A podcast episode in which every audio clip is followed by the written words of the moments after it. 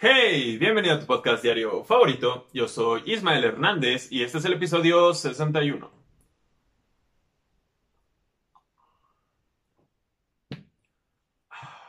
Espero que el Ismael del futuro haya escogido una buena melodía para esa cortinilla. si no, quedaré como un tonto. Hoy estrenamos la tercera temporada de este podcast porque, porque sí, la verdad, llegué como a suficientes episodios entre comillas. Y dije, ok, necesitamos hacerle una mejora de alguna forma. Y como podrás apreciar, tenemos peluches y un cartel del semáforo rojo como, como fondo. ¿Por qué peluches? tranquilo, no, no es nada raro. Me gustan los peluches. Así es, tengo 24 años, ya casi 25, y toda mi vida me han gustado los peluches en general. No, no soy como esas, como nuestras compañeras, que yo creo que todavía hay varias. Yo tenía muchas compañeras en la secundaria que en sus cuartos tenían toda una repisa llena de peluches, pero se iba abarrotada y con esas estrellas como con caritas felices, ya sabes de cuáles hablo, así como esponjosas, que le regalaban sus novios todo eso. De hecho, ah, no, no sé si te acuerdas de este peluche que según yo lo tiene como la mitad de la población en México, que es este peluche de, de un changuito. A ver si encuentro una foto y la pongo por ahí. Todo el mundo lo tiene. Yo me acuerdo que todo el mundo lo tenía. Yo, yo no lo tenía y ahí te va. O sea, sí me gustan los peluches, pero no me gusta cualquier peluche. Qué raro, ¿no? Que alguien esté hablando de eso. Les, juro que no, o sea, no es, no es, como una obsesión que tenga, pero necesitaba buscar una forma de llenar el fondo porque ya se me hacía demasiado blanco. Una opción eran mis calcetas. Soy muy fan de las calcetas en general, pero dije, no, va a aparecer puesto de, de tianguis, ¿no? Que vende calcetas. dije, bueno, mejor que parezca un puesto de tianguis que parece... Mejor que se vea como un puesto de peluches de tianguis. Y los peluches que me gustan son como peculiares, ¿saben? Y de hecho, estos que puedes apreciar son peluches rescatados. Así es. Fueron salvados de una máquina de peluches. Estás de, la garrita. Como en Toy. Con los marcianitos estamos... ¿Nos salvaste? ¿Estamos agradecidos? Bueno, esa es la historia con estos peluches. Cada uno de ellos fue rescatado de una máquina diferente, probablemente. O no sé si algunos vienen juntos. Y es que es lo que ahora hago con mi vida. Bueno, lo que hacía antes de que ocurriera toda la pandemia. Uno de mis hobbies favoritos era jugar en estas maquinitas y sacar los peluches. Era algo que me encantaba hacer y mm, lo extraño mucho. Así que esto es mi fundación hasta ahora de peluches rescatados de máquinas de centros comerciales. Tal vez algún día cuando este canal sea más relevante los regale a alguno de ustedes o algo así. Y sí, cuando ya pueda salir, seguiré llenando esta pared de peluches porque me gustan mucho los peluches. No, sé por qué, me, toda, toda mi vida me han gustado. Y de este lado, pues seguramente ya escuchaste que estamos a nada de pasar a semáforo naranja en la Ciudad de México, lo cual yo pues pues realmente no, no voy a empezar a hacer mis actividades como, como siempre, pero está, está bien cabrón saber qué hacer. Porque parece ser, o sea, yo, yo veo lo que está haciendo la, gente que sigo en Instagram o, en Facebook o en otras redes y ya están en la calle, ya están haciendo sus cosas, ya están volviendo a trabajar. Y no solo eso, están yendo a comer a restaurantes y otras cosas. Vi, vi apenas que en Zona Rosa hubo hubo gente que estaba en los bares y los cerraron, no sé qué, tan, qué tanto desmadre se hizo. Pero, mm, o sea, de hecho, hoy, lunes 6 de julio, ya está abierto de nuevo el centro histórico de la Ciudad de México, lo cual se me hace una pendejada. Porque lo abrieron igual como hace dos semanas y repuntaron los casos y se dieron cuenta que la gente le estaba valiendo madres que básicamente toda la cuarentena les ha estado valiendo madres, para ser sinceros. Y luego volvieron a cerrar y ahora lo volvieron a abrir. Y así vamos a estar y no sé qué carajos vaya a suceder. Así que por favor, usa tu cubrebocas así y no así. no, digo, yo, yo vi este cartel en la calle. Digo, no estás tú para saberlo ni yo para contártelo. Yo quería uno. Soy, soy fan de esas cosas. Soy fan de las cosas un poco extrañas e inservibles. Porque si lo piensas, es basura prácticamente eso. No lo robé precisamente de la calle. Quiero que esto cuente como declaración, dado caso de que alguien reclame ese cartel sino que las personas que pegan estos carteles, pues después de un tiempo ya están ahí todos feos, ¿no? Y se van a hacer basura, entonces dije, ok, me lo voy a llevar. Y ahora está aquí y me gusta mucho que esté aquí. Les voy a... Tengo, tengo cierta afición por eso, por conseguir cosas como raras y de dominio público. En otras palabras, tal vez sería como amante de lo ajeno, pero no. Este, tengo algunas historias muy divertidas sobre eso que ya les contaré. En fin, espero que les haya gustado la invitación. Si tienen alguna sugerencia, adelante. Aquí están los comentarios. Y pues vamos a empezar con el episodio 61. Tengo muchas ganas de volver a mi vida normal. Y estoy seguro que tú también. Esto del semáforo rojo, semáforo naranja, el otro día vi una, una publicidad del, gobierno donde está el, el semáforo tal cual y así con así tal cual textual, dice, recuerda que el naranja está más cerca del rojo que del verde. y siento que eso demuestra mucho de nuestra sociedad. Y no sé si reír o llorar, como dirían por ahí.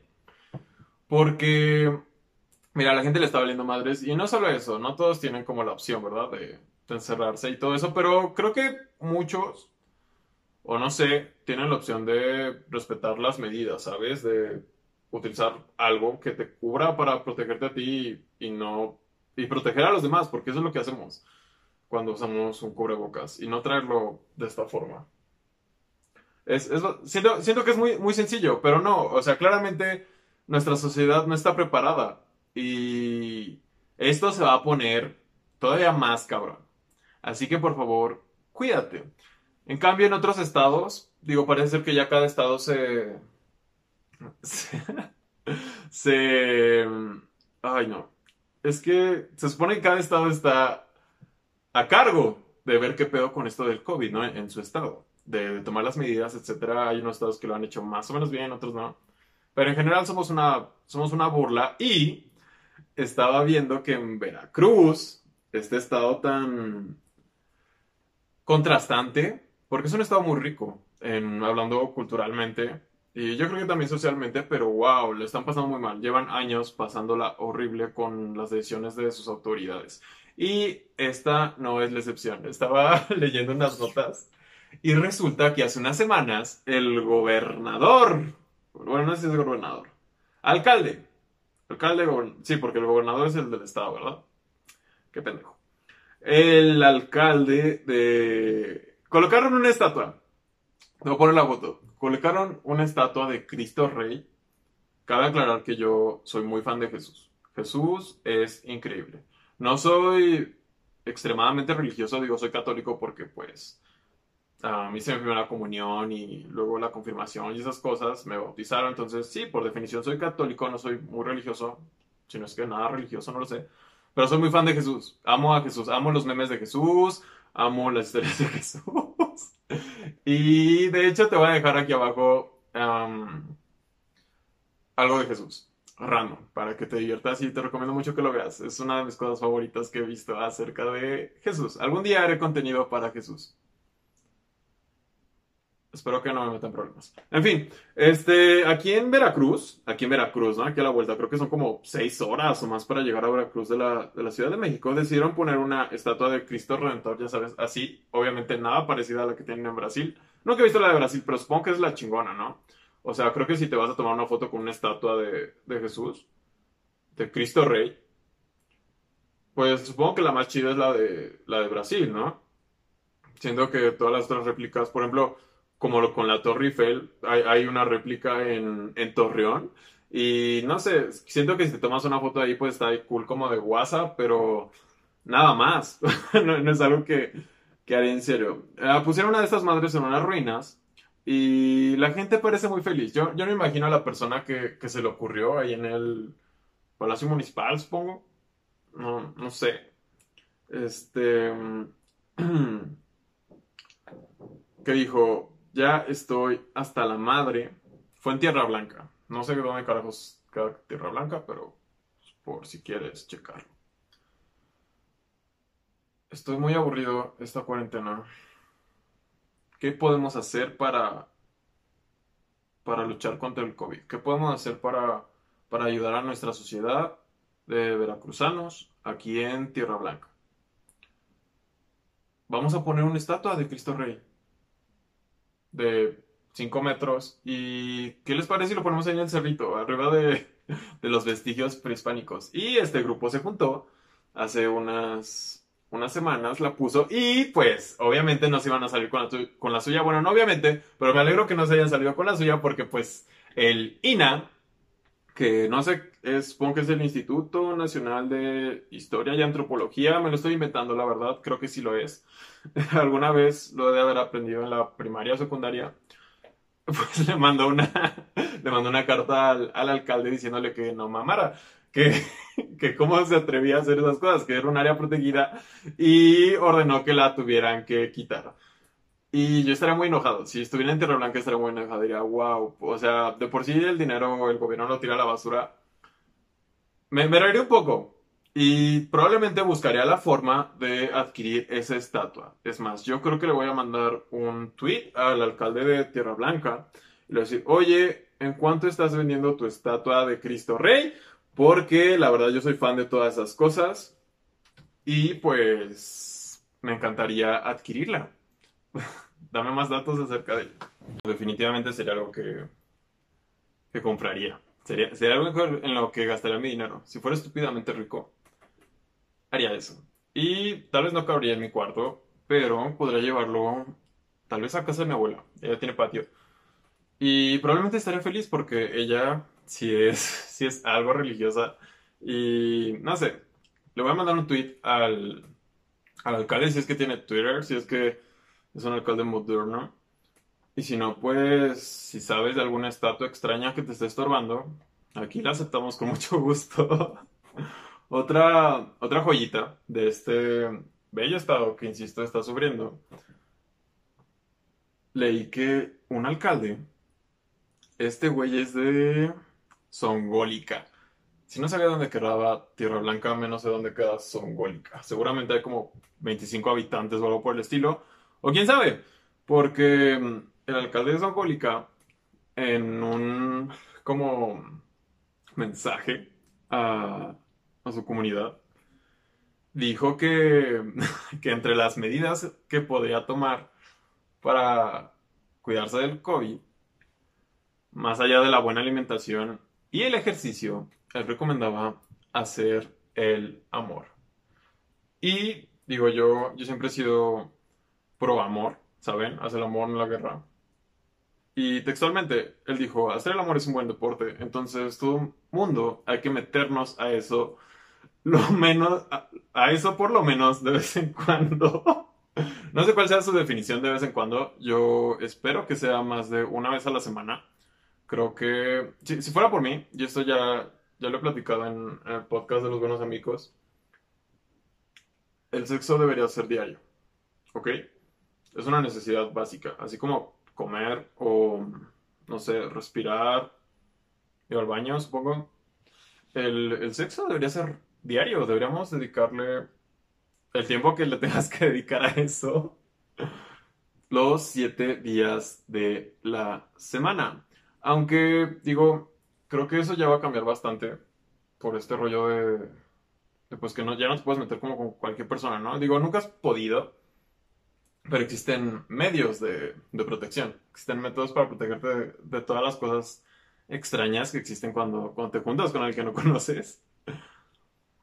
Pero si alguien tiene COVID y tú quieres hacer el amor, como diría este alcalde, pues no creo que un cubrebocas, para empezar, sea muy cómodo. Eh, sería como matapasiones, ¿no? Así como, oye, sí, vamos a vernos, pero me voy a poner mi cubrebocas y mi, mi careta. ¿Se imaginan, ¿Se imaginan tener un, un, encuentro de ese tipo con la careta y el cubrebocas? Eh, es muy probable que tal vez se desarrolle después un fetiche. Digo, yo, yo no sé, pero Hay gusto para todos. Y sí, yo, yo, yo entiendo que el, que el sexo, además de ser bastante divertido, nutritivo y demás, pues es bueno para la salud. Pero véanme, yo no he tenido sexo por varios meses y parece ser que todavía no me da COVID. Así que creo que habría que realizar una investigación más a profundidad acerca de la relación entre, entre la actividad sexual y, y el riesgo de adquirir COVID. En fin, un abrazo a mis amigos de Veracruz. Tengo un, tengo un muy buen amigo que es de allá. Y los Veracruz, bueno, para mí, que soy de, que soy de, ciudad, todas las personas que son de provincia, muchos se van a enojar porque les digo provincia, pero realmente, o sea, si Chabelo lo decía, creo que yo puedo decirlo. Son raros, ¿no? Y yo estoy seguro que para los de provincia, los de la Ciudad de México también somos raros. Mi amigo, mi amigo es un genio. Mi amigo de Veracruz es un genio, es un gran tipo. Am, lamentablemente no está soltero. Y no- no, obviamente no lo digo por mí. Pero tiene sus arranques. O sea, sí, ellos se han de burlar mucho de nosotros por meter la comida en un bolillo, independientemente de cuál bolillo sea. Seguramente alguien ya metió picafresas aquí en la Ciudad de México a un bolillo y no sé, seguramente le puso un nombre medio extraño. Pero los de allá también luego tienen sus palabras que nadie entiende o sus dichos o, o incluso este, tradiciones bien raras o alcaldes bien locos que dicen que hagas el amor y ponen estatuas de Cristo Rey en pirámides. En fin, espero que te haya gustado el episodio de hoy. Yo soy Ismael Hernández y hablamos mañana.